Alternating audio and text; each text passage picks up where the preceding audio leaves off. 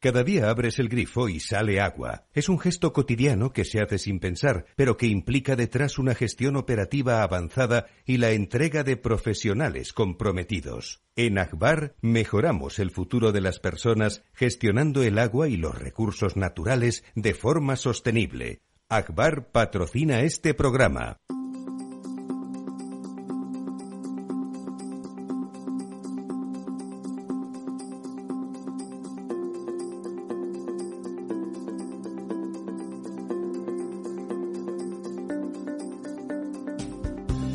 Estado Ciudad, con Ramiro Aurín y Diego Jalón en Capital Radio.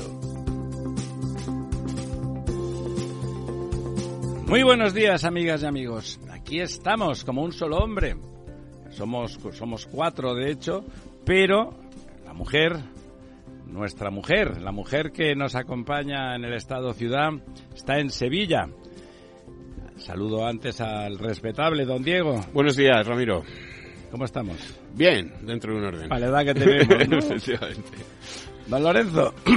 Muy buenos días, don Ramiro. Aquí viendo esta maravillosa vista que tiene esta, esta cadena de radio aquí en Madrid, pero temiendo el fin de semana, que dice que vienen unas temperaturas de nuevo propias del infierno. Estratosféricas. Quiero hacer honor a la situación. Me acaba de recordar nuestro ingeniero de sonido, Félix, que hoy don Lorenzo ha llegado al estudio antes que yo y vamos a constatarlo fehacientemente. Soplaremos unas velas. Eh, saludamos también porque después eh, comentaremos, comentaremos con él esto y casi todo. Don Pepe Trigueros, don José, ¿cómo está usted? Muy bien, buenos días y un saludo muy cordial a todos los, los oyentes. La verdad es que es, para mí es un placer estar de nuevo en este en esta tertulia tan agradable. Ha triunfado usted como la Coca-Cola después de que anunció los desastres de anual en relación a los terremotos en España. Es usted más famoso que, que la señora Lola Flores. Pero vamos a hablar de eso después, porque al teléfono tenemos a nuestra doña María Santos. María, ¿estás ahí? Hola, muy buenos días a todos. ¿Cómo no voy a estar? Hay que poner un puntito femenino en esta tertulia. Un puntazo, doña María, un puntazo. doña María nos habla hoy desde Sevilla, eh, donde ha estado como organizadora y participante en una sesión sobre, bueno, sobre el campo, el agua y que eso que empieza felizmente a ponerse de moda, hablar de ello. De hecho, el señor Feijóo ha dicho que es su primera prioridad nos pellizcamos los que los que sabemos de ese asunto y de lo importante que es para España.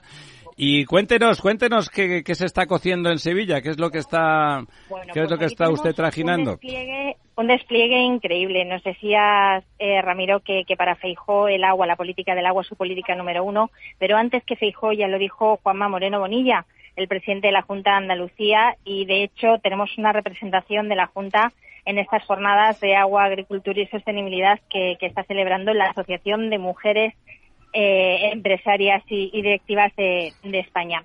Lo que estamos intentando poner aquí en valor es que al final la sequía es un problema estructural, que necesita una política de Estado que la ataje y que consiga que, de la misma manera que hemos iniciado una transición energética para incorporar las energías renovables a, las energías convencionales, pues que nos planteemos lo mismo con el agua. Es decir, eh, la disponibilidad de agua dulce pues eh, ha disminuido un 12% desde los años 80. Solo en este semestre ha llovido un 27% menos y eso quiere decir que tenemos una sequía que necesita una actuación rápida si queremos mantener la seguridad hídrica y disponibilidad de agua en cantidad y calidad para todos los usos. Desde luego para beber, que es lo fundamental, para la agricultura, lo necesitamos para comer, pero también para el desarrollo económico en actividades tan importantes en nuestro país como es el turismo o cualquier otra industria que quiera ponerse, ponerse en marcha. Y de eso es lo que vamos a estar hablando aquí durante toda la mañana y después será Juanma Moreno Bonilla quien venga a clausurar esta jornada. Eh, bueno, claro, si han empezado esta mañana todavía no habrán desarrollado los temas de fondo. ¿En qué se piensa, ¿en qué se piensa poner énfasis? Sí claro, eh, eh, la Junta de Andalucía ha puesto en marcha su propio plan hidrológico y bueno, pues se han estado hablando de ese mix hidráulico donde tienen que estar la reutilización de las aguas regeneradas, que es casi un 15% de disponibilidad hídrica que podemos incorporar al sistema y la desalación allá donde sea posible en todo el, bueno, pues en un radio de 30 kilómetros en torno a la costa. Pero hacen falta muchas inversiones. Aquí en Andalucía el 42% del presupuesto se va a destinar a política hidráulica, pues eh, para multiplicar por dos la desalación en Almería, Málaga y toda la costa. Y luego, pues, eh, intentar impulsar 17 obras de interés general del Estado que están pendientes de ejecutar en Andalucía. Hablamos de algunas como el embalse de Rules, en Granada, que ha sido la Junta de Andalucía quien lo ha tenido que desarrollar. Hay que impulsar la presa de Alcolea, que el Estado mantiene al 25% de, de la construcción, pero no, no arranca ni es fundamental para Doñana o la presa de Gibralmedina. Sin obras de regulación está claro que no tenemos posibilidad de, de poder incorporar todo el agua disponible al sistema. Bueno, me parecen unas noticias formidables. El, número es impresionante. El 42% del presupuesto de la Junta de Andalucía, la comunidad más poblada de España, dedicada al entorno hidráulico. Don Diego. Bueno, es que sin agua eh, no hay nada más. No, hay nada, ¿no? Y además estamos viendo que Andalucía eh, tiene un serio problema eh, que, no es de este año, que, ya viene arrastrando varios años, que es un problema que se va a repetir en el futuro y que es un problema, como ha dicho Juanma Moreno y como ha dicho Mariano, perdón, Alberto Núñez Fijo, es un problema que se puede paliar o, hacer menos grave eh, poniendo los medios. Es decir, que hay infraestructuras que están por hacer, que hay cosas que, es necesario y cosas que se saben y que están planificadas. exactamente. ya no, hace falta ni inventar y nada. Que ¿no? es solamente cuestión de sacar a la Virgen a ver si llueve, sino de, bueno, pues de ponerse manos a la obra, de hacer infraestructuras y de llevar agua desde donde la hay hasta donde no la hay, ¿no? Don Lorenzo, ¿algún comentario a la actividad frenética de Doña María? No, la verdad es que incidir un poco en lo que ha comentado don Diego y sobre todo que es uno de los puntos que aparece en el nuevo programa anunciado ayer del señor Núñez Feijóo. 40.000 millones 40 millones infraestructuras que, que bueno, eh, es verdad que hay unas estimaciones por parte de muchos operadores y gente del sector en torno a 90.000 millones como necesarios, pero 40.000 es una manera de arrancar, ¿no? Desde luego. Don, don, don José Trigueros, eh, ya saben ustedes, eh, estuvo de director del CEDEX, o sea que de agua sabe mucho y de, bueno, de muchas cosas en medio ambiente. Ya no renuncia a hacer su currículum, pero sabe mucho de ingeniería ambiental. Sí. Yo, hombre, yo respecto, yo, yo celebro mucho, eh, celebro mucho de los 40.000 millones pero podríamos hablar de 40.000, de 80.000, de 100.000, de lo que se quiera, pero si no tenemos las herramientas para poderlos ejecutar, de nada nos vale. Claro, usted sospecha que la Administración no puede soportar una actividad tan intensa. No, no es que sospeche, afirmo, afirmo. O sea, eh, a la Administración hay que dotarle de recursos económicos, en técnicos, humanos y materiales, ingenieros. Y yo siempre digo lo siguiente, el dinero empleado en recursos humanos no es un gasto, es una inversión. Y entonces ahora mismo, por mucho dinero que queramos, las propias confederaciones geográficas están infradotadas de ingenieros yo no me refiero solamente a ingenieros de caminos, que también, sino de todo tipo de ingeniería. Técnicos, eh, Exactamente. Entonces es imposible, es imposible abordar un proyecto de esta envergadura que, vamos, felicito, lo suscribo y, vamos, encabezo la manifestación, no 40.000, 50.000 millones si fueran posibles, pero como es como las los, viviendas, si no ponemos los cimientos, difícilmente podemos construir.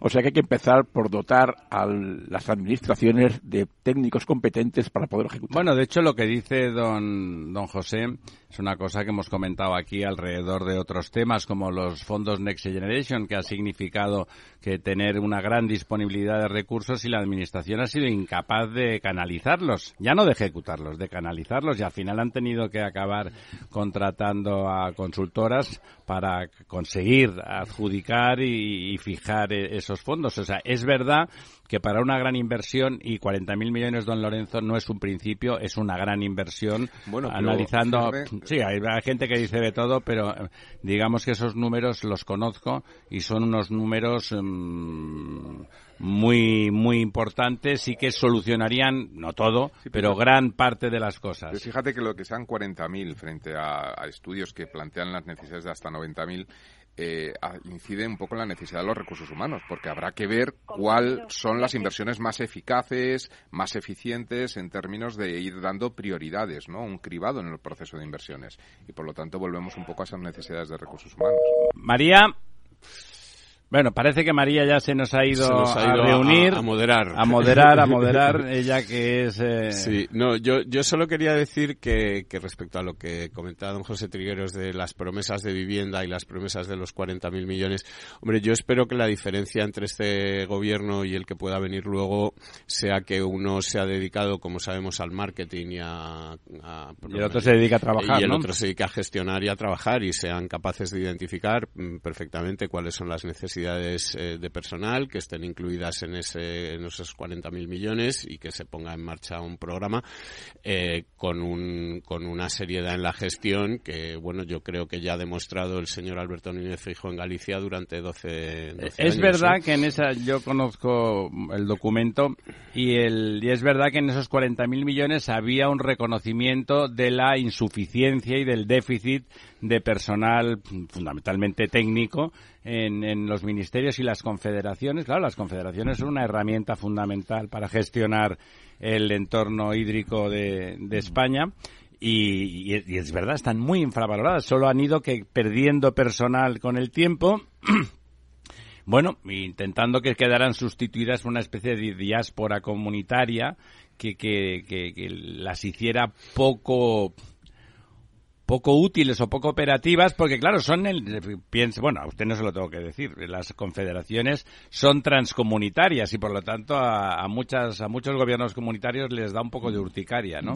Sí, mire, fíjese, don Ramiro, si me permite, les voy a leer un titular de, del periódico oficial, del, no del BOE, sino del otro, del, país, eh, que yo creo que refleja muy bien eh, esto, cuál es la, la, la mentalidad del gobierno eh, respecto a respecto a lo que ocurre en España con el agua, con el campo, etcétera, ¿no? El titular del país dice eh, las claves del programa del PP rebaja fiscal, una selectividad única y vuelta al pasado en la política medioambiental. Entonces esto se explica qué que quiere decir eh, la vuelta al pasado en, eh, en, en la, la, política, política medioambiental. medioambiental. se explica dentro del, del artículo y dice el programa del PP en materia de medio ambiente supone gran medida una vuelta al pasado. Recupera la caza del lobo y el antiguo enfoque de supeditar las políticas ambientales a la agricultura.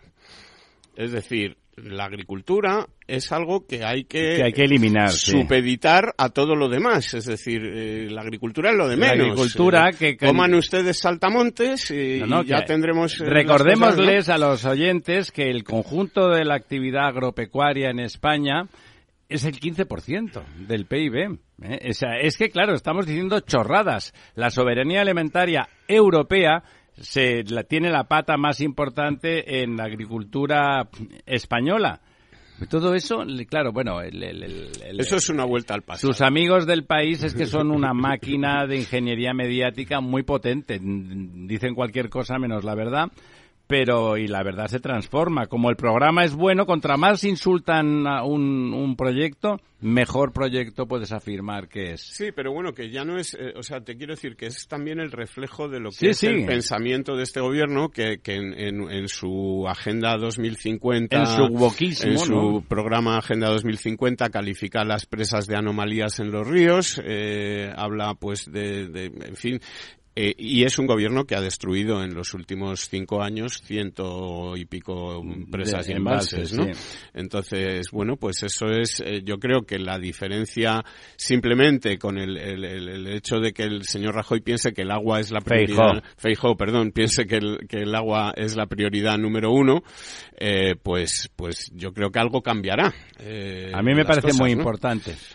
Eh, bueno, son y 19 minutos, eh, tenemos 9 minutos casi. Vamos a repasar, si les parece, los embalses. Pues me parece muy bien no les voy a dar muy buenas noticias hoy porque, bueno, tampoco se las he dado en los últimos meses, ¿no? Pero ha, Pero, ha llovido algo, las últimas semanas había llovido ha, algo. Ha llovido, pues fíjese, han, han caído... No en, sobre mojado, ha llovido han, sobre muy seco. Ha caído en Valencia más agua en un día que en todo el, en ningún mes de julio entero durante toda la historia, pero esto no arregla mucho claro, las cosas. y no va ningún embalse, además. Ha caído, además, eh, pues bolas de, de hielo del tamaño de pelotas de golf que han destruido pues eh, vehículos, incluso han provocado varios heridos a los que les han caído en la cabeza, pues han tenido que ir a, ser asistidos por, por los médicos y eh, a pesar de todo esto y de esas chubascos y tormentas fuertes que tenemos, pues hemos perdido 393 hectómetros cúbicos esta semana, un 0,70%. Es verdad que estamos perdiendo a un ritmo menor que años anteriores por estas fechas, es decir, que perdemos agua, pero no al ritmo al que se perdía o al que se pierde habitualmente en estos meses ya de julio, con mucho calor, sí. agosto, etcétera. Eh, nos situamos por encima de la misma semana del año pasado, que teníamos 25.400 hectómetros cúbicos y estamos ahora en 26.000. Bueno, eh, un poquito, bueno, pues un poquito un embalsete más, un poquito menos de un, un punto porcentual. Y, bueno, por, por eh, cuencas, pues seguimos teniendo un panorama pues muy desolador en las cuencas eh, de Andalucía y de Extremadura, con un Guadiana en el 29% que pierde un 0,73 y 69 hectómetros cúbicos, un Guadalquivir en el 23% que pierde 43 hectómetros cúbicos y luego ya, pues en mejor situación, el Tajo con un 56%, que pierde también 83 hectómetros cúbicos. El Ebro, que es la única de las grandes cuencas que gana, gana poco, pero gana 15 hectómetros cúbicos. El Duero, que pierde 124, pero es de las cuencas grandes la que mejor, o, de mejor porcentaje tiene, tiene un 61% en estos momentos. Probablemente sea una pérdida vinculada a la producción hidroeléctrica. A la producción hidroeléctrica. Tiene, bueno, eh, ya sabemos que que, en la cuenca del Duero esta pérdida es más notable, puesto que las presas finales, digamos, eh, ya no, ya no computan, ¿no? Es decir, ya no están en España. Exactamente. Eh, la cuenca del Miñosil, que pierde un 16%, pero está en el 70%. La cuenca del Júcar, que pierde 26, pero está, como llevamos ya un par de años casi diciendo, está en una situación, eh, bueno, para ser la cuenca del Júcar maravillosa, está en, el 56% con 1.622 hectómetros cúbicos. Y luego ya, pues en las cuencas pequeñas, pues Guadalete, Barbate en el 22%, también en Andalucía, en la Mediterránea andaluza 32%. La cuenca del Segura, un 36, es una cuenca que gestiona muy bien su agua y que ese 36%, aunque parezca muy poquito... Para, eh, para la época y para la región... le puede dar para, para tirar el verano, por lo menos, ¿no? Y, luego ya veremos. Y bueno, y luego las cuencas pequeñitas, pues del norte, pues están en el 74% Galicia Costa, en el 90% el Cantábrico Occidental y en el 69% el Tinto Odiel y Piedras, que ya sabemos que es esta cuenca de la que se podría llevar agua a Doñana si el gobierno hubiera hecho sus deberes. Aprobado, lo que está aprobado. Y, que está, como te digo, en el 69%. Pero se aprobó antes del cambio de gobierno en la Junta y claro, ya sí eso. Y Cataluña Interna, que lleva varias semanas dándonos buenas noticias, pues esta semana también gana un hectómetro cúbico. Bueno, y menos da una piedra. Se sitúa en 207 de un total de 677, que es el 30,58% y esto es un poco pues el, el panorama que tenemos. el pantano patrimonio de Don Lorenzo. de Don Lorenzo, el pantano de San Juan, pues esta semana pierde tres, tres hectómetros cúbicos. Habrá ido él y se los habrá bebido. Menudo dragón que está hecho. Y se queda en 89 de un total de 138. Muy bien, pues eh, don, don José Trigueros conoce bien a, a Teodoro Estrela, director general de, de agua en, del Ministerio de Transición Ecológica, y a pesar de que nosotros solemos poner a caer de un burro la actividad de ese ministerio, eh, siempre defendemos la, el papel y el desempeño de don Teodoro. No, lo decía porque ese a mí no sé por qué, si le pregunto a él, porque él le conoce tan bien como yo y conoce su, su trayectoria, a mí me da la impresión de que esa respuesta resiliente, fantástica de la, de, la cuenca del Júcar, que siempre ha sido una cuenca muy jodida, si me permiten la expresión, se debe a, que durante muchos años estuvo ahí don Teodoro y, desarrolló aquellos primeros planes de emergencia y tengo la impresión, a lo mejor es una ensoñación del aprecio profesional eh, que le tengo, de que realmente construyó un sistema capaz de aprovechar eh, mejor que otros, eh, bueno, pues las miserias, ¿no? Mire, don Ramiro, la verdad es que don Teodoro, Teodoro, la verdad es que yo le conozco desde hace muchísimos años cuando era un, funcionario, un investigador del CEDES. Coincidimos en mi etapa también del CEDES, en mi primera etapa. y la verdad que es un profesional como la copa de un pino, pero también yo tengo que decir, aparte de bueno, que las políticas pueden ser más acertadas o menos acertadas en cuanto a su, a su prestigio profesional, yo creo que en, en ningún caso va a verse deteriorado por su paso por el Ministerio de Transición Ecológica. Muy al revés, gracias a él las políticas son menos malas haciendo, digamos, en algunos casos se pueden calificar menos malas o buenas. En, sí, no, no, nosotros lo hemos defendido o sea, Yo quiero decir que menos mal que está él. Sí, sí, no, por supuesto. efectivamente, eh, yo, en fin, creo que ha chocado lo que hemos comentado, vuelvo a reiterar, la falta de personal ha hecho que sea muy difícil poder implementar todos los trabajos. Y luego después hay que decir, a su, su haber, el que ha puesto al día los planes hidrológicos con mayor o menor acierto, pero verdaderamente había un déficit. Bueno, y aparte con una presión política que no ha hecho lo que ha querido. ¿eh? En cuanto a la planificación hidrológica, por lo menos, digamos,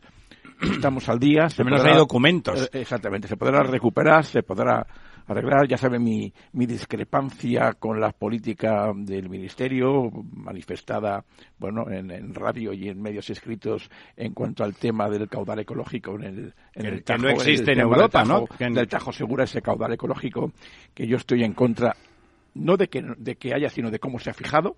Pero bueno, en fin, no podemos estar todos eh, conforme con todas las no, políticas, pero sí que creo que, que ahora con el, el nuevo gobierno, si, si llega, ¿no? De Alberto Núñez Fijó y esta inversión, yo confío en que el nuevo director general del agua que venga, bueno, si confirma el mismo, pues bueno, eh, pero eh, pues que siga, siga potenciando el desarrollo de nuestras infraestructuras para, bueno, a ver si de una vez por todas conseguimos tener eh, conectada eh, nuestra nuestros ríos. Sí, como ya sabe don Ramiro, acuérdese del trasvase del trasvase del Ebro, eh, en el cual compartimos muchos penurias, eh, muchas penurias y, y fue una pena, ¿eh? fue una pena ese último sí. cambio de gobierno. Estaba hecho ya, me estaba... Hubiéramos, más la obra contratada, hubiéramos... Y el eh, dinero venía de Europa. Sí, eh, hubiéramos evitado muchos de los problemas que tenemos ahora mismo. Sin duda, en el Levante prácticamente eh, todos. Exactamente, y eso ha sido una pena.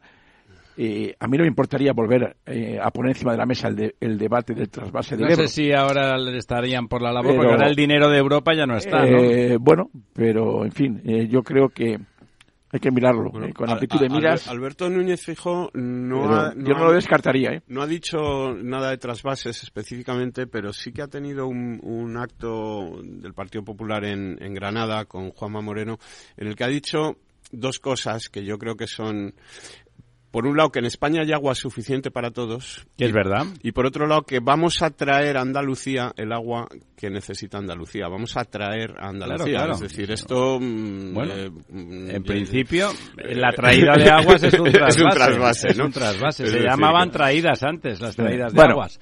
en fin. Nos vamos, nos vamos brevemente. En un par de minutos estamos de vuelta y don José Trigueros nos va a contar cómo triunfa como la Coca-Cola en Eurovisión.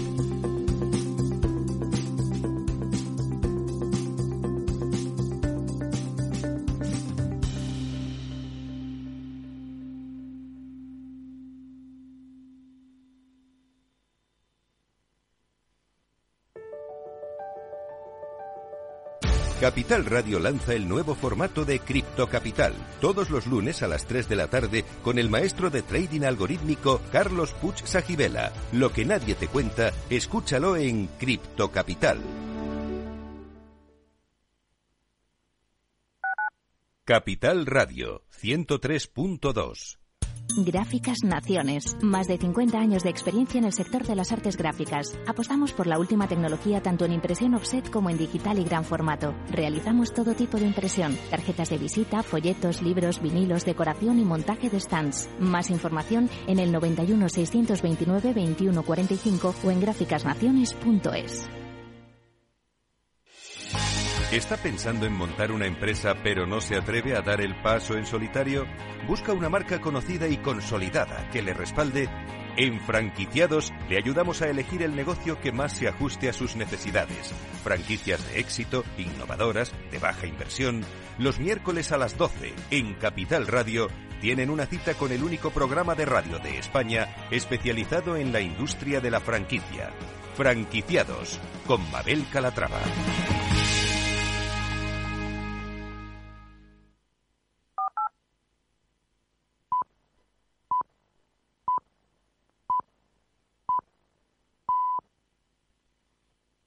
El Estado Ciudad, Capital Radio.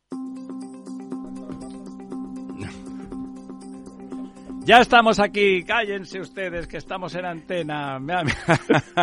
Me ha, mirado Félix con la pistola en la mano como diciendo, me tenéis hasta el moño ya, que parece esto el patio de Monipodio. Que nunca, el patio de Monipodio era de una cosa de una zarzuela, ¿no? ¿Usted que, que no haya ningún castizo aquí? La verdad es que no, lo tengo claro. Bueno, pues hoy tenemos a don José Trigueros con nosotros, primero porque sí, porque puede hablar, como han visto ustedes, de cualquier cosa con criterio y con gracia, pero en particular lo traíamos porque aquí en este estudio fue el primer lugar donde empezó a hacer su prédica de que la norma sísmica que se quería aprobar en España era una filfa estaba por debajo del eurocódigo y de lo que se estaba aprobando en Europa y que ponía en riesgo nuestros edificios. Eh, bueno, pues ahora que ha hecho un roadshow como el del presidente del gobierno, pero con más gracia, y realmente me ha sorprendido porque una cosa tan técnica ha tenido mucho eco. Es verdad que él es un extraordinario comunicador, le llaman Julius de vez en cuando, por Julio Iglesias, pero cuéntenos, ¿cómo va ese negocio? ¿Nos vamos a tener una norma para que no se nos caigan las casas en Murcia o...? Bueno, antes de empezar, antes de empezar, como he dicho que era un excelente comunicador, soy un aprendiz de don Ramiro. O sea, vamos a ver, ¿eh? O sea, todo lo que sepa de comunicación me lo ha enseñado don Ramiro a lo largo de estos años, que hace mucho que le conozco. me ha costado 500 euros. Eh, Esto parece una entrevista de Sánchez a sus ministros. yo creo, yo creo que Ramiro lo que ha pretendido es eso. Es decir, bueno, yo voy a aprender también de, de, sismo y vamos a traer aquí a este que nos cuente algo de esto. ¿eh? Pero bueno, la verdad es que, bueno, fuera de bromas, porque este es un programa muy divertido y la verdad es que da gusto venir eh, con estos tertulianos que tenemos aquí, que me encuentro siempre que vengo. La verdad es que el tema tiene cierta trascendencia y cierta importancia. O sea, no podemos permitir, y por eso es la llamada a la sociedad civil, a todos los ciudadanos, el que de vez en cuando hay que levantar también la voz, no solamente porque nos cueste un poquito más la cesta de la compra, o mucho más la cesta de la compra, sino porque hay problemas que, solamente aparecen cuando, cuando, hay una desgracia, cuando verdaderamente hay una desgracia, cuando hay un terremoto como el de Lorca, entonces nos rasgamos las vestiduras. Y es aquí y ahora, en este momento, cuando se pretende aprobar un real decreto en el cual mm, las normas de construcción de carreteras, de ferrocarriles, de viviendas, desde el punto de vista de un posible terremoto, pues no cumplen los estándares de Europa.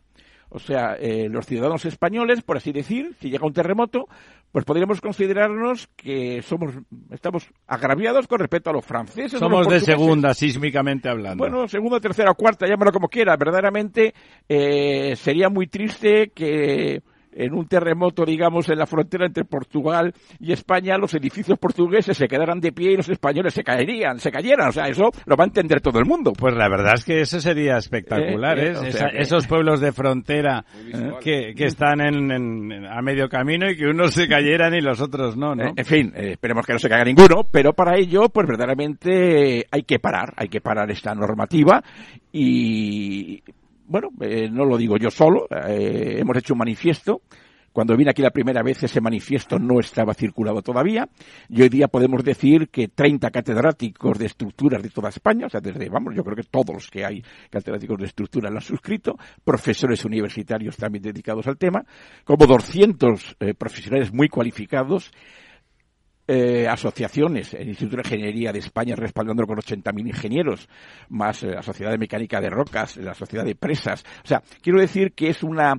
Están eh, todos los que tienen algo que decir en el sector diciendo a la Administración, por favor, párense y vuelvan hacia atrás. Y aprobemos los eurocódigos, que es lo que en Europa mm, tienen. Don José, ¿sabe qué pasa? Que lo que cuenta parece tan obvio parece tan obvio. O sea, hay una norma europea que está contrastada por todos los profesionales españoles, los profesionales españoles de las estructuras en general y de la ingeniería en general son muy buenos, ¿eh? son muy buenos y por lo tanto hay una unanimidad absoluta soportada por una normativa europea realmente em, parece que hay, en catalán diríamos marru, que hay gato encerrado, ¿no? O sea, ¿qué, ¿qué pasa? ¿Por qué, si está tan claro, dónde está? He leído por ahí que hay una especie de núcleo duro en la Secretaría General del Ministerio que pretende una especie de control oscurantista de, de la profesión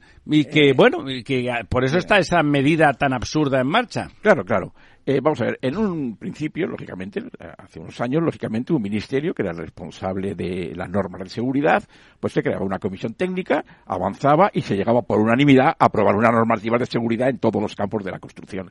Pero esto, desde luego, eh, Ahora lo que se ha pretendido hacer es copiar, por así decir, con brocha gorda, una normativa con una referencia técnica a una normativa de hace 20 años. Autorreferencial. Claro, hace 20 años, o sea que no tiene, no tiene ni pies ni cabeza. Es inaudita, lo mismo, la, la, lo que se quiere hacer es inaudito. Nunca jamás hubiéramos pensado que se podría producir esto en el año 2023. ¿eh? Es la verdad, eh, si me permite una analogía, es como un tren que va por una vía, pero resulta que a mitad del camino dice, coño, que, que me equivoco de vía, que voy a vía muerta. Eh, y continúa, y continúa, y continúa, hasta que va a llegar un tope y no va a poder seguir, pues hay que dar marcha atrás e ir por la vía buena, ¿no? Y entonces esto lo que, lo que, lo que pretendemos es esto, o sea, no se puede explicar, no se puede explicar bajo, vamos, es que es obvio, como usted muy bien ha dicho, es obvio que esto eh, dice, bueno, un, algo, un gato encerrado tiene que haber aquí. Pero yo creo que la obcecación, la obcecación administrativa, por encima de la técnica, es una obcecación administrativa. Pero son ingenieros estos señores también, eh, ¿no? pues mire, los que lo llevan, digamos, los que encabeza, pues no, desgraciadamente, desgraciadamente no son ingenieros. Eh, y entonces, pues es el Sostenella, no el Mendalla, es un clamor, es un clamor, o sea, el manifiesto pero Pepe, tú qué dices obcecación administrativa.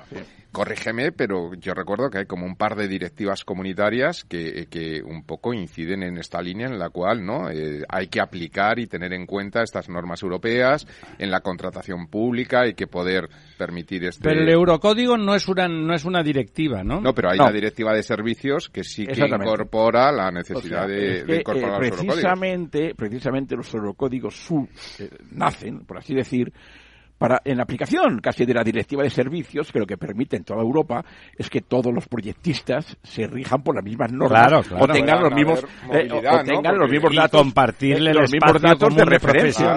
eh, de forma que un proyectista español pueda presentar un proyecto en Francia y viceversa, diciendo normativa aplicada eurocódigo y eso va a misa claro. y eso va a misa. Ahora oiga otra normativa pues no, no, habrá que justificar el porqué. Es más, es que el eurocódigo se admite incluso en países fuera de la Unión Europea. Es una referencia que da garantía de seguridad. Es un código garantista. Exactamente. Pero es que en el tema de los terremotos es todavía más grave, porque no podemos permitir que, que esta norma vea la luz y que se construya a partir de ahora con una normativa no tan segura como la que tienen nuestros vecinos. Es que eso es impensable. O sea, me preguntaban el otro día, aunque no me pregunté, que si es que con esto se va a encarecer la construcción. ¿cómo que se va a encarecer la construcción? La seguridad no tiene precio. Pero en cualquier caso, ¿qué pasa? Que es que los franceses no podrán poder comprar una casa en su país. Bueno, sí, digámoslo, porque, levemente es probable que se encarezca, levemente, nada del otro mundo. Pero no, sí, tampoco tan significativo. No, no, no. Pero mire, eh, Ramiro, es que además es que los materiales de ahora pues son de mayor eh, seguridad. Hay normas contra el fuego, hay normas contra todo tipo y nadie se las plantea, nadie se claro, plantea. no, por supuesto. Eh, la seguridad es la seguridad. La seguridad, o sea, si ahora sale una pintura ignífuga, pues todo el mundo pintaría su casa con una pintura ignífuga si tiene riesgo de incendios. Es elemental, o sea, yo verdaderamente yo creo, eh, he leído también en estos días, porque claro, como usted ha dicho, hay una vorágine informativa con no, este es tremendo, ¿no? Ha sido muy bonito. He leído que en una, más sorprendentemente, en un, no diremos el periódico, que dice, no, eh, eh, fuentes del Ministerio dicen que todavía no hay una norma definitiva. Bueno, a mí eso me gusta, ¿eh? me gustaría que dijeran eso, porque claro, han cambiado de opinión, o sea, ya sabe que la mentira ahora es cambio de opinión. Eh, o sea, quiero decirle eh, que claro, entonces este cambio de opinión a mí me gustaría que se materializara y ese documento que han enviado... Sí, claro, diciendo que no es definitivo se quitan el muerto No, no, de claro, encima, que ya me- claro, no, no, pero a mí me gustaría que verdaderamente este, este cambio de opinión, este cambio de opinión que parece que figura en el periódico, Que se está eh, fuera, fuera, fuera efectivo y ese documento que han enviado a Bruselas lo traigan Pero es que- eh, eh, y lo retiren. O sea, me encantaría, me encantaría que este cambio de opinión eh, pues, Fuera fuera, fehaciente, fuera, fuera sí. fehaciente y, nos, y se sentaran, yo no me voy a sentar, se sentaran los técnicos, los que respaldan el Eurocódigo, a elaborar una normativa, ojo, que han elaborado recientemente Grecia y Portugal, tan sencillo como diciendo, son de aplicación los eurocódigos. Y ya está, está chupado. Es que le iba a decir, la normativa la hacemos en 10 minutos. O sea que si administrativamente digamos que no se pudieran aplicar los eurocódigos, que era la razón que daban en el Ministerio de Transportes, hombre, yo creo que sería mejor trabajar en, en nuestro ordenamiento jurídico o legal en cambiar para hacer posible que se puedan aplicar los eurocódigos que en hacer normativas contrarias a nuestra seguridad. Además, fíjate que, corrígeme, Pepe, si, si no estoy en, en, lo correcto, que Tú comentabas antes el tema del precio, que puede encarecer ligeramente el precio de la construcción, pero hasta donde yo sé no existe ningún lobby de constructoras que se están oponiendo a la aplicación de los eurocódigos, ¿no? Es decir, que, que, realmente no hay ningún elemento de... Si en toda Europa se aplica, como decía don, José. don Lorenzo, es que esto he hecho referencia a esto porque me lo preguntaron ayer también eh, y quiero desmentir cuanto antes este, este tema porque no vayamos a desviar la atención de lo importante que es la seguridad con otras cosas que no tienen nada que ver con ello. Por eso, cuanto antes, en fin, cuando ¿eh? cuando sale, eh, digamos, alguna infección, es lo mejor es cortarla, es cortarla de raíz. Quiero decir que aquí solamente hay una obcecación administrativa, que en un principio se dijo que el Consejo de Estado había dicho que es que no era de aplicación, no se podían aplicar los eurocódigos, y en un debate que se tuvo en eh, la Asociación de Ingenieros. Como si le hicieran caso al Consejo siempre. No, no, no, no, no, no, no, es que, es que no lo Ramiro, permítame, es que es más, es que en el debate que hubo, Caminos en el debate, que se hizo un tema sobre si era segura la norma sismo resistente, un letrado del Consejo de Estado dijo que era legal y se podía aplicar directamente el Eurocódigo. O sea, hasta quedó desmentido por parte de un letrado del propio Consejo de Estado el que no se pudieran transponer los Eurocódigos. ¿Cómo se puede mentir? Hace, uno, hace unos años... No diga mentira, por favor, diga cambio de opinión. Es, que hace unos años decir que el Consejo de Estado había dicho una cosa que no había dicho, no se le pasaba a nadie por la cabeza, ¿no? Eh, no, pero ya se Ahora puedes decir lo que te no, dé la gana. No, no, don Ramiro, ya se ve cómo son los abogados. O sea, uno tiene un pliego y uno lo entiende A y otro lo entiende B y otro lo entiende C. O sea que realmente la pregunta concreta era, cuando uno leía eso, uno decía, no, mire, es que aquí dice esto y el otro interpretaba otra cosa. Pero la pregunta que se hizo concretamente, ¿se pueden transponer los códigos? y este letrado dijo, sí. O sea, con eso... Eh, en, esto, vamos a ver, nos han dicho que Bruselas prohibía bajar el IVA de los alimentos, nos han dicho que Bruselas prohibía bajar el IVA de las mascarillas, nos han dicho, o sea, eh, eh, eh, mentiras es, todas, es un hábito la, este tipo de mentiras. ayer mismo el presidente del gobierno le preguntaron por su cambio de opinión o por su cambio de política respecto al tema de Marruecos y el Sahara. Dijo, no, niego la mayor. Yo no he cambiado. Seguimos las mismas políticas de siempre y, las mismas que Rajoy. Pero, vamos, a ver, por favor. ¿no? le han echado usted la bronca hasta sus amigos de RC, de tal. Perdón, no ha cambiado la política en la Unión, en, la, en la ONU. Bueno, pero es que lo que quiero decir, que no me extraña nada que, digan esto de que, bueno, pues que el Consejo de Estado dice no sé qué, o, que es que la cosa no es definitiva. Hombre, si no es definitiva, ¿para qué la manda usted a Bruselas? ¿Para, ir probando a ver qué le dicen? A ver qué dicen los... ¿Cómo, es la cosa? Bueno, eh, sin embargo, la propia asociación también ha, alegado en Bruselas para decir, por favor, devuélvanoslo, eh, devuélvanoslo que esto claro, eh, no cumple los, los Es que además, el problema es que aunque se quiera aplicar la normativa esta, es que es imposible de aplicar, porque hace referencia como a 420 referencias a normas, a otras normas españolas obsoletas que están incluso se contradicen unas contra otras. O sea, es que claro, es que además, además de ser una mala norma, claro, está mal hecha además. Y en algunos casos dice, bueno, en esto como no hace referencia el propio proyectista será el que decida. Hombre, pues para eso no hace falta que hagamos normas, que cada proyectista decide que sea lo que Dios quiera. recuerda la ley del sí es sí, ¿no? Eh, precisamente lo que queremos es tener una normativa que sea un guía, una guía para todos eh, y que todos juguemos con las mismas reglas. Y que garantice la, la, seguridad sísmica no la puede decidir el proyectista. Eh, claro, la seguridad frente a los terremotos. Estima. Es que además es que hay más de mil ingenieros en Europa trabajando en esos temas. ¿eh? O sea, no es que se reúnen eh, en un café, eh, sino al revés. Hay más de mil ingenieros trabajando en esto con ingenieros españoles de mucho prestigio participando. O sea, es que, claro, los nombres que tienen en el manifiesto, que a todo el mundo que tenga interés puede entrar en la, en la página web de la Asociación de Ingenieros de Caminos y puede leer el manifiesto, pero más que leer el manifiesto, lo que sí que puede ver es las asociaciones, los profesionales que lo respaldan o sea, las mayores ingenierías y a título personal ingenieros de todas las empresas. la asociación, no el Colegio de Ingenieros de Caminos, sino la Asociación de Ingenieros de Caminos. La Asociación de Ingenieros de Caminos. En este caso, es la página web de la Asociación de Ingenieros y también, me ha dicho usted que tenía el apoyo del, del, Instituto de Ingeniería de España, que son todos los ingenieros de, España, ¿no? Más de 80.000 ingenieros, 82.000 ingenieros. O sea, yo por decir alguna referencia, pues tenemos también la Sociedad Española de Mecánica de Suelo Ingeniería Geotécnica, la Sociedad Española de Empresas y Embalses, la Asociación de Empresas de Consultoría e Ingeniería Independientes, las tecnologías de suelo y subsuelo, en fin, y como empresas, pues TIPSA, Diantea, SCH, CIOPSA, Intexa, en fin, la, lista es interminable, no vamos a, aburrir a sus oyentes. Lo de, las, lo de las empresas es interesante porque teniendo en cuenta que los ministerios son sus clientes, el hecho de mojarse en una cosa de esas es significar que es importante, ¿no? que estamos hablando de una cosa seria y que no se puede obviar, ¿no? Mire que no estamos hablando de empresas constructoras, sobre todo son empresas proyectistas. Claro, claro, que son los, que, hacen los proyectos, porque tienen que tomar esas la empresa va a construir el proyecto, o sea, no, es, no se trata, pero aquí tenemos, ya le digo, los, los mayores, eh, bueno, hablamos de TIPSA reconocida mundialmente. Inmediatamente. Cemosa, si Intexa, eh, IDEA, en fin, es por hablar don, una. Eh, don José, si hay cambio de gobierno, una de las cosas a llevar, aunque es una cosa, es un detalle, pero es un detalle importante, habrá que trasladarlo inmediatamente también. Bueno, Ramiro, hemos estado antes de ayer en el Congreso de los Diputados, yo estuve personalmente, entregando este manifiesto y una solicitud a todos los grupos políticos para que, bueno, que lo incluyeran en su programa. Yo creo que los programas ya estaban escritos, pero, bueno, pero por lo menos para que lo tengan en cuenta. Lo han repartido a todos los grupos. Eh, eh, bueno, a, los, a todos los grupos, no, a los más importantes, a los que tienen máxima representación. A los que les interesan las cosas del país. no, no, no, hombre, había, podíamos haber, podíamos, no a ninguno. No, podíamos haberlo repartido a todos, pero bueno, hemos, eh, digamos, a los más significativos. No, porque es que algunos dirían, no, que no se apruebe a ver se canta los edificios de España. bueno. y que la aprueben en, en, alguna autonomía que yo me sé. Bueno, también en algún programa de televisión dijeron, bueno, es que si se caen todos estamos los iguales. Digo, por favor, igualémonos en la seguridad y no en, la destrucción.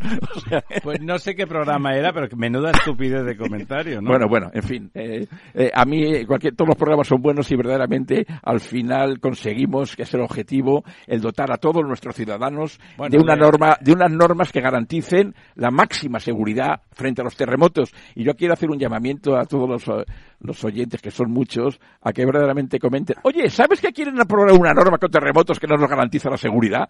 Porque al final, eh, sí, eso es lo que acaba funcionando. que nuestros políticos, la clase dirigente también se mueve mucho por las peticiones de toda la sociedad y es dar las gracias eh, a, Capital Radio porque como diría eso que se dice tantas veces contigo empezó todo gracias a Capital Radio empezamos a hablar de este tema le felicito a usted don José porque realmente ha conseguido que sea un clamor aquí de esas cosas es menos más frecuente que hablemos de, esas cositas, pero lo ha llevado usted a todos los medios generalistas y realmente eh, he visto cómo los profesionales te sentían curiosidad e interés y lo ha explicado usted muy bien y la gente se ha quedado con cara de decir, caramba, realmente casi que voy a preguntar qué norma han aplicado en el edificio que me voy a comprar. No han puesto, se ha, se ha conseguido transmitir una cosa que siendo técnica es muy importante y que está llegando a la gente. Eso es una tarea que los técnicos eh, deberíamos de hacer eh, con frecuencia, que todo el mundo no tiene su capacidad de comunicación. Ni quédese con nosotros mientras don Diego nos, nos explica qué otros temas hemos visto esta semana y nos y así nos dice usted también su opinión. Pues mira, estaba justo antes cuando has hablado de Monipodio estaba consultando lo de la tractorada, eh, porque quería saber cómo estaba evolucionando. Eh, eh, hay una manifestación que lleva varios, varios días a partido de Cataluña, a partido desde Valencia, a partido desde Toledo, desde Tarragona, desde Segovia. Como el Camino a Santiago, de muchos sitios. De muchos sitios y todos vienen a conducir a, en este caso no a Roma, sino a Madrid, en la que, bueno, pues agricultores de toda España, bueno, pues se van a reunir frente al Ministerio Ministerio de Agricultura, pues para, para pedir, eh, bueno, pues ayudas frente a la sequía. Dicen que las ayudas primero prometidas ya mm, durante la campaña electoral anterior por don Pedro Sánchez, pues me va a llamar usted loco, pero no han llegado. ¿Por qué no me extraña? la organización calcula que además eh, las organizaciones agrarias calculan además que estas ayudas aprobadas solo cubren un porcentaje muy pequeño de las pérdidas que se están dando.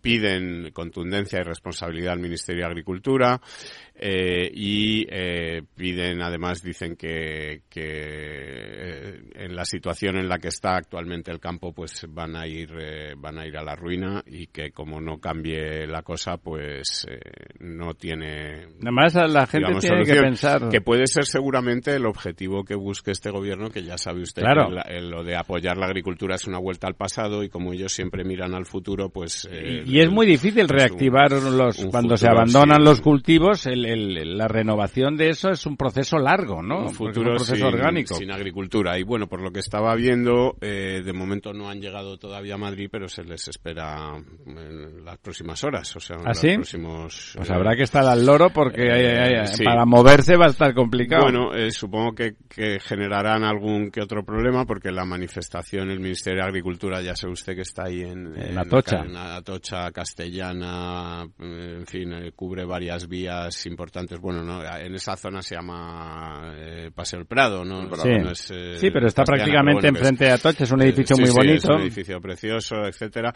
Y bueno, pues eh, vamos a ir viendo cómo evoluciona el día en, en esa situación, en esa manifestación.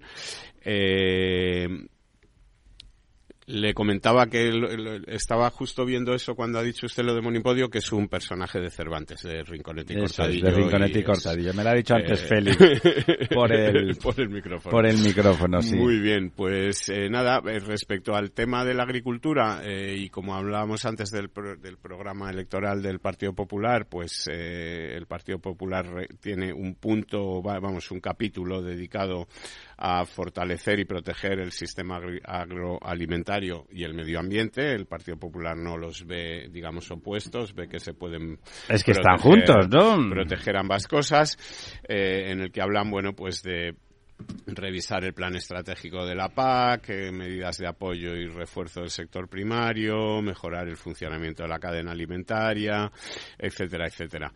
Eh, otra de las de las noticias eh, que hemos conocido esta semana y que también tiene que ver, eh, bueno, pues con el con el tema Ahora mismo todo se ve en, en clave electoral, Claro. pero eh, No es otra. que el gobierno ha vuelto a anunciar eh, otra vez que va a poner en marcha las próximas semanas, seguramente antes de que comiencen las elecciones, el segundo PERTE BEC de vehículos eléctricos em, que ha dicho que va a poner en marcha el Ministerio de Industria, pero no ha detallado ni cuánto dinero va a poner en circulación, ni en qué proyectos exactos, ni nada de eso. Sí que hay que recordar que en el anterior BEC que se puso en marcha, eh, ¿Qué, qué es eso del BEC? es el vehículo eléctrico. Ajá. ¿Usted El- sabe el algo de eso PERTE, en el- industria que está ahí en el instituto, don Bueno, lo que sí sabemos es que el PERTE del vehículo eléctrico ha sido un desastre. Fracaso, Sí, ¿no? Es un que fracaso total y comentar. absoluto que incluso le costó el puesto al anterior secretario general y al director general y han sido incapaces de ponerlo. En, de el, ponerlo en marcha. en el anterior PERTE eh, se pusieron en circulación como 3.000 millones de euros, del que se quedaron sin cubrir 2.100 y pico, es decir... Qué se- barbaridad. se- El 60 y pico por Sí, ciento. un 70% prácticamente. Y en este ahora ya pues se habla, no se dan cifras concretas y se habla de unos 1.400 millones ¿Sobre de cuánto? euros. No, de que van a Ah. poner solo, ya solo van a poner 1.400 a ver si así eh, no sé, Así el, se cubren, el ¿no? porcentaje de- de- de- es más alto, ¿no? Eh, respecto a esto, hay una noticia, o ha habido una noticia esta semana, eh, que es que ANFAC ha publicado la lista de, ANFAC es la patronal de los, de los vehículos, De- la, la lista de los, de los coches que más eh, se venden en España. Y entre, bueno, pues para que se haga usted una idea de los 10 modelos más vendidos, ninguno es vehículo eléctrico. Son todos coches de gasolina y diésel, es decir, Dacia Sandero, Fiat 500. Seat De los Arona. 10 vehículos más vendidos, ninguno es eléctrico. Eh, eh, efectivamente. No, bueno, es, es una frase contundente, es un titular, ¿eh? Seat Ibiza, Renault Captur, como les decía, pues Renault Clio, los Sí, coches que co- nos suenan Coches pues, medianos, coches la vida, económicos y coches de gasolina y y coches de gasolina. Sí, bueno, hay una razón eh, clarísima en esto. Eh, la verdad es que como estamos esperando a que llegue la batería ilimitada, eh, por eso la gente lo compra. Estamos esperando a Godot, como decía.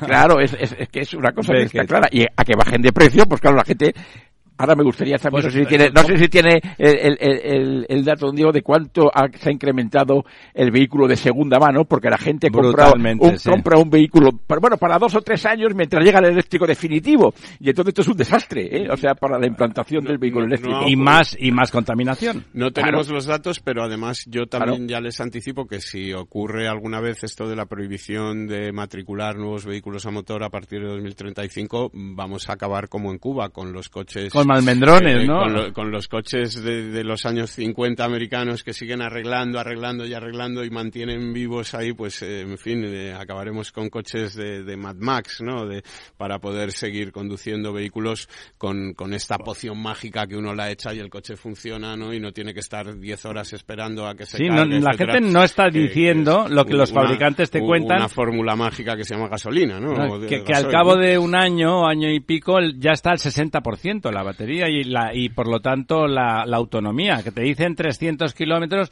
y resulta que al cabo de un año son 200 y al cabo de muy poco 150. Esa es la verdad. Y eso te lo cuentan si tienes amigos dentro de fábrica. ¿eh? Bueno, se está intentando mejorar eso. Ya, claro, claro, por supuesto. Y ir a la luna también lo estamos intentando. bueno, ya se llegó. Sí, pero, pero una vez, ¿no? Eso dicen. eso dicen.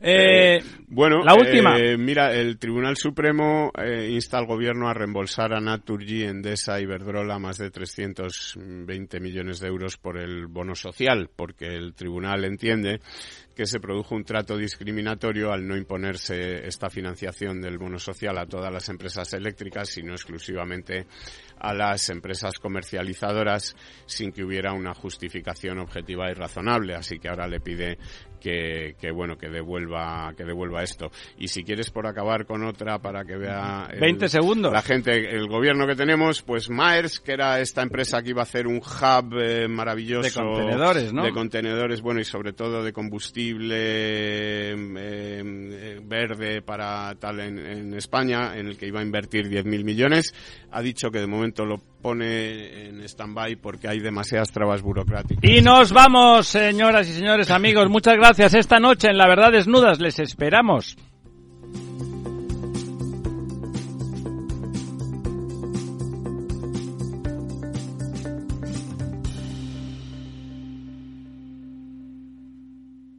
Cada día abres el grifo y sale agua. Es un gesto cotidiano que se hace sin pensar, pero que implica detrás una gestión operativa avanzada y la entrega de profesionales comprometidos. En Akbar mejoramos el futuro de las personas gestionando el agua y los recursos naturales de forma sostenible. Akbar patrocina este programa.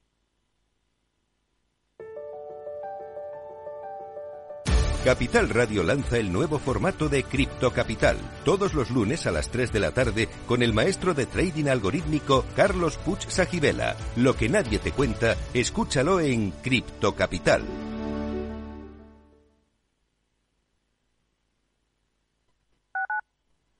Capital Radio, Madrid, 103.2.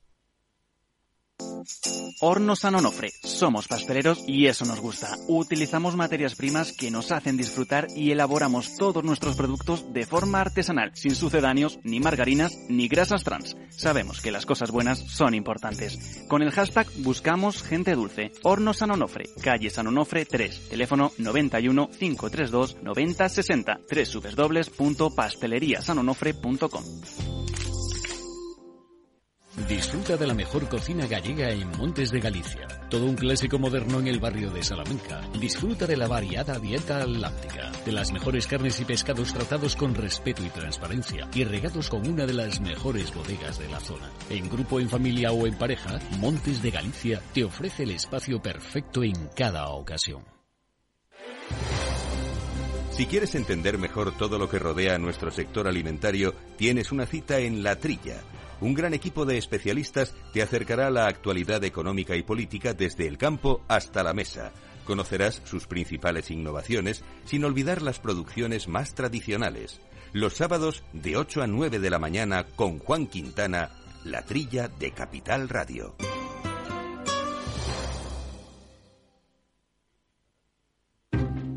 Inversión inmobiliaria acompaña al mercado inmobiliario en este nuevo ciclo. Todos los jueves de 10.30 a 13 horas, el inversor encontrará las claves para realizar su mejor inversión. La mañana de los jueves en Capital Radio tomamos el pulso al sector inmobiliario. Noticias, análisis de mercado y debates donde los protagonistas del sector podrán contar en primera persona los retos a los que se enfrenta el ladrillo. Inversión inmobiliaria pone la voz al sector inmobiliario.